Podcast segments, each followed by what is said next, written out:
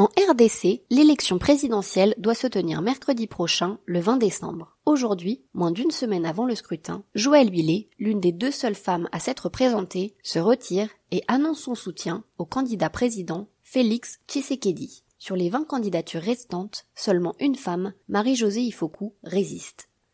Mais quels sont les défis pour une femme candidate à l'élection présidentielle en RDC Bonjour et bienvenue dans ce 49e épisode de la saison 3 de Ponajek, la capsule audio du groupe d'études sur le Congo de l'Université de New York et d'Ebouteli qui tente d'éclairer l'actualité de la RDC. Je suis Alice Violet, responsable de programme du groupe d'études sur le Congo. Nous sommes le vendredi 15 décembre 2023. Aujourd'hui, nous faisons une rétrospective des candidatures féminines à la présidentielle en RDC. Tout d'abord, qui est Joëlle Billet, deuxième femme inscrite sur la liste de la Commission électorale nationale indépendante, CENI, qui vient de se retirer. Joëlle Billet a travaillé comme journaliste pour plusieurs médias internationaux pendant 15 ans. Elle s'est ensuite tournée vers la communication. Candidate à l'investiture de la plateforme de la société civile alternative pour un Congo nouveau, elle est battue par Floribert Anzoulouni. Joël Billet se présente néanmoins à l'élection présidentielle. Sa candidature n'a pas été réceptionnée par la CENI dans un premier temps, mais la décision a été retournée par la Cour constitutionnelle le 30 octobre. Ce vendredi, le 15 décembre, elle se retire de la course à la présidentielle au profit du président sortant, Félix Tshisekedi,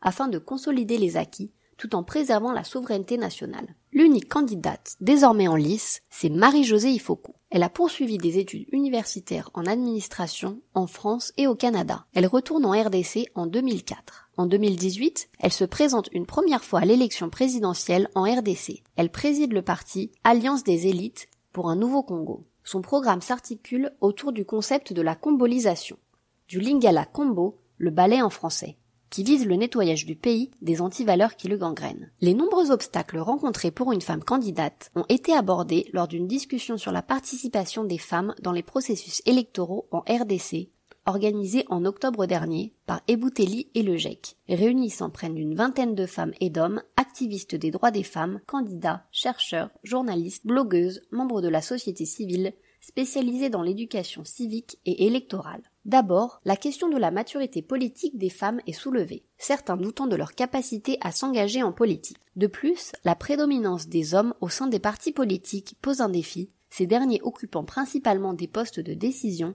laissant souvent les femmes limitées à des rôles de mobilisation. Le défi financier pour mener une campagne électorale est également important, avec des coûts très élevés pour la pré-campagne et la campagne électorale. Cela a incité certaines candidates à se retirer de la course.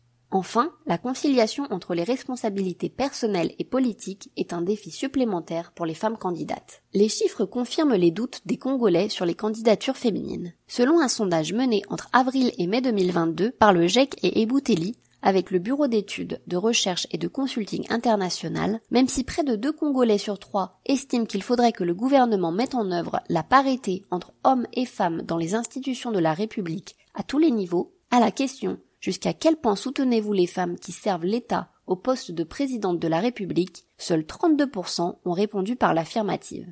Qu'en est-il au niveau de la présence de cette unique candidature féminine dans les médias? Pas grand-chose, surtout en comparaison des candidats Félix Tshisekedi, Moïse Katumbi et Martin Fayoulou qui ont émergé durant cette campagne électorale. Peu d'affiches, surtout hors de Kinshasa. On parle surtout de la forme et pas du fond, de la rareté des candidatures féminines mais peu de leur programme. La proposition de Marie-Josée Ifoku de reporter les élections et de mettre en place une transition de trois ans est l'une des rares à avoir été relayée. Cependant, il faut aussi noter que cette élection présidentielle n'a pas eu de candidature commune de l'opposition. Cela peut soulever la question de savoir si le problème est général pour les petits candidats ou si le fait d'être une femme a exacerbé ces difficultés. Des mesures pourraient cependant être envisagées pour soutenir les candidatures féminines, telles que la réduction de moitié des frais de candidature à l'élection présidentielle pour les femmes. En attendant d'avoir les résultats de l'élection, vous pouvez rejoindre notre fil WhatsApp en envoyant JEC ou Ebouteli au plus 243 894 110 542 pour recevoir Ponajek chaque vendredi sur votre téléphone. À bientôt!